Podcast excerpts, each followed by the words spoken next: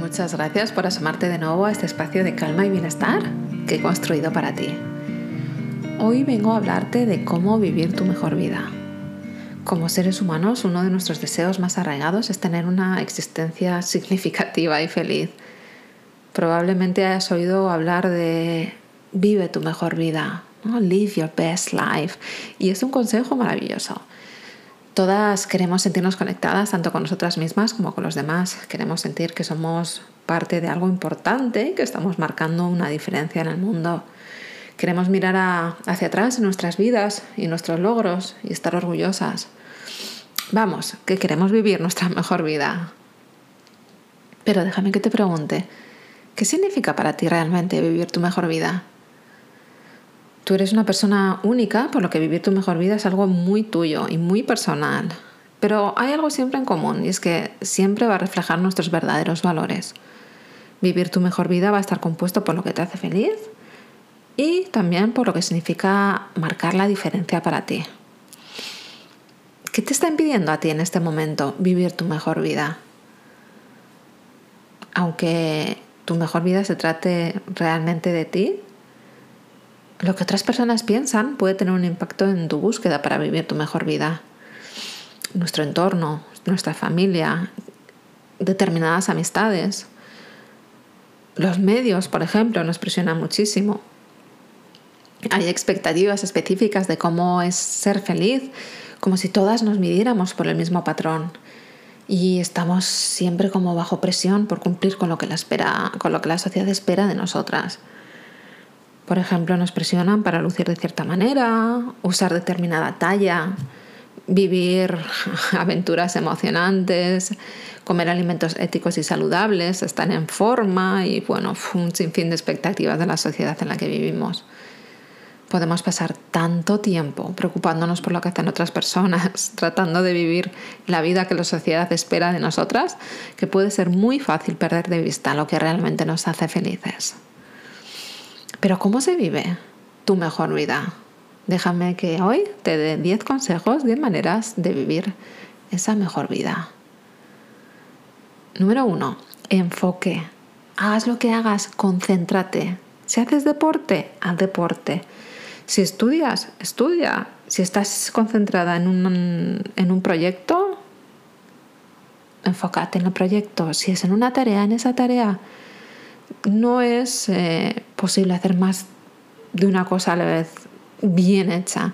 ¿no? La multitarea es un mito, el trabajo concentrado es ese tipo de trabajo menos tedioso y más productivo. Vive con plenitud cada día. Es tu elección. Número dos, asume la responsabilidad de actuar. Tomar medidas puede dar miedo. Tenemos tenemos miedo al fracaso, pero también tenemos miedo al éxito y puede ser eh, muy fácil sentirnos demasiado ocupadas como para lograr nuestras intenciones. Sin embargo, tienes la opción de actuar y vivir tu mejor vida o permanecer igual. Depende de ti, así que asume la responsabilidad de actuar.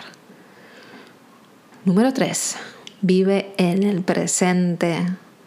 Cada día es una nueva oportunidad para vivir tu mejor vida. Muy a menudo nos atascamos porque posponemos las cosas. Podemos pensar, mm, cuando haya perdido 10 kilos iré al gimnasio o cuando me sienta más segura mm, me lanzaré a crear este nuevo proyecto o cuando compre mis nuevas zapatillas para correr comenzaré a correr. Y yo te pregunto, ¿qué tal si empiezas donde estás? ¿Qué tal si usas lo que ya tienes? A menudo posponemos la acción hasta que tenemos el teléfono, la cámara, el juego, el curso, el libro, los zapatos más nuevos como si fueran las claves de la felicidad. Y en el proceso nos olvidamos de lo que ya tenemos. Coge la cámara que tienes, ponte tus viejas zapatillas para correr. Ve y haz algo interesante hoy con lo que tienes. Los dispositivos más elegantes, la mejor ropa o un cuerpo más delgado no te van a hacer sentir mejor, pero la acción sí. Número 4. Ordena. Esto se aplica tanto al entorno en el que vives como a las personas con las que pasas el tiempo. Utiliza el método ordenado de Maricondo de preguntar, ¿te trae alegría? ¿Me trae alegría en este momento? Si tu respuesta es sí, te quedas con el artículo. Si dudas o dices que no, lo donas o lo tiras. Así de fácil. Y esto también se aplica a las personas. Si hay una persona en tu vida que te hace sentir mal, agota tu energía y no te trae alegría, déjala ir. En su lugar, pasa tiempo con las personas y actividades que te dan energía y que te hacen sentir bien. Número 5. Disfruta de las pequeñas cosas. Cuando estamos ocupadas podemos olvidarnos de apreciar lo que tenemos. Tómate el tiempo para concentrarte en las cosas simples. Incluso cuando te sientes mal, siempre hay algo por lo que estar agradecida. En psicología positiva se dice que la gratitud se asocia fuerte y consistentemente con una mayor felicidad. Sé deliberada al estar agradecida por lo que tienes, en lugar de estar resentida por lo que no tienes. Número 6. Lleva un diario. Llevar un diario es simplemente escribir tus pensamientos. Y escribir esos pensamientos y sentimientos en una libreta no solo te ayuda a ponerlos en orden, sino que también puede ayudar a aliviar los síntomas de la depresión y controlar el estrés y la ansiedad. En el caos de vida que llevamos es fácil pensar demasiado, sentirnos ansiosas o no apreciar lo que tenemos. Y llevar un diario puede ayudarte a manejar tus pensamientos y sentimientos y a enfrentar la vida de una manera mucho más productiva. Sé curiosa y sigue aprendiendo. Haz más preguntas y sigue esforzándote para salir de tu zona de confort y, y aprender. ¿Qué te interesa? ¿Qué te gusta? Quizás sea aprender, leer sobre un tema en particular. Quizás sea conocer un nuevo país, una nueva ciudad. El aprendizaje es un motivador clave. Ya sea que sientes que te has quedado atascada en una rutina aburrida o que estás estresada por las tareas de la vida diaria, Aprender algo nuevo es una forma de salir de ti misma y de tu zona de confort. Crea esa lista de deseos en tu diario, de todas esas cosas que te gustaría hacer y aprender y, y visitar y comienza a tacharlas. Número 7. Alegra el día a alguien. Ser amable con los demás los hace sentir bien y también libera sustancias químicas en tu cuerpo que te hacen sentir bien. Piensa en una ocasión en la que le diste a alguien un regalo que le encantó. ¿Cómo te hizo sentir? No es necesario ahora que empieces a dar regalos a todo el mundo para alegrarles el día. Piensa en cosas pequeñas, gestos pequeños y reflexivos. Yo qué sé, un, un cumplido genuino, abrirle la puerta a alguien, ofrecer ayuda a otra persona que lo necesite. Todas estas pequeñas cosas pueden marcar una gran diferencia en el día de alguien. Número 8. Cuida tu cuerpo.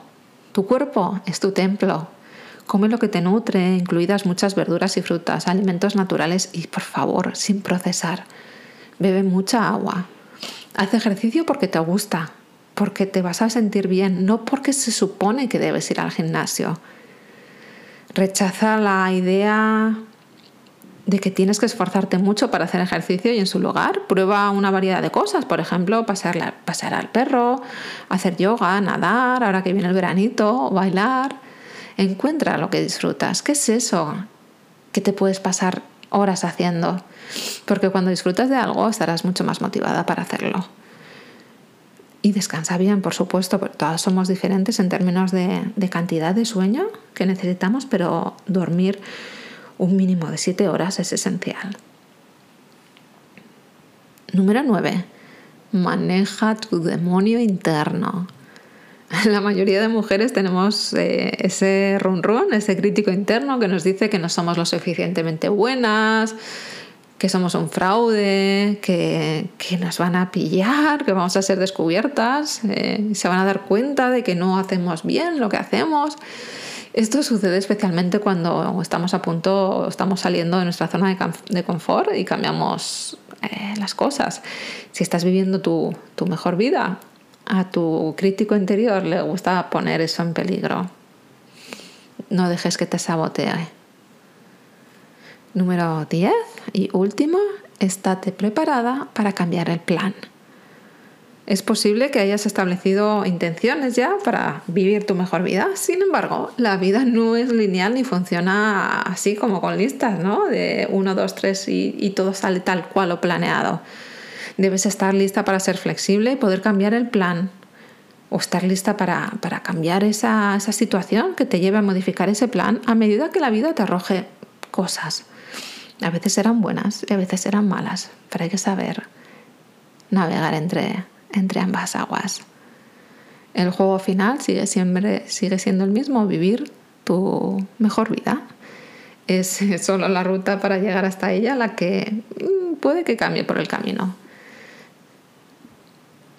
¿Qué te han parecido estos 10 consejos? Si necesitas ayuda para alguno de ellos, yo puedo mostrarte el camino y ser tu mejor compañera. Así que si quieres que empecemos a construir juntas eso que tanto anhelas de una manera más personal, no dudes en agendar una sesión conmigo a través de mi Instagram, arroba sanuka-inbali o en mi web chakrawala.com, chakrawala con K, y estaré muy muy feliz de conocerte un poquito más. No olvides suscribirte al podcast y nos vemos en el próximo episodio.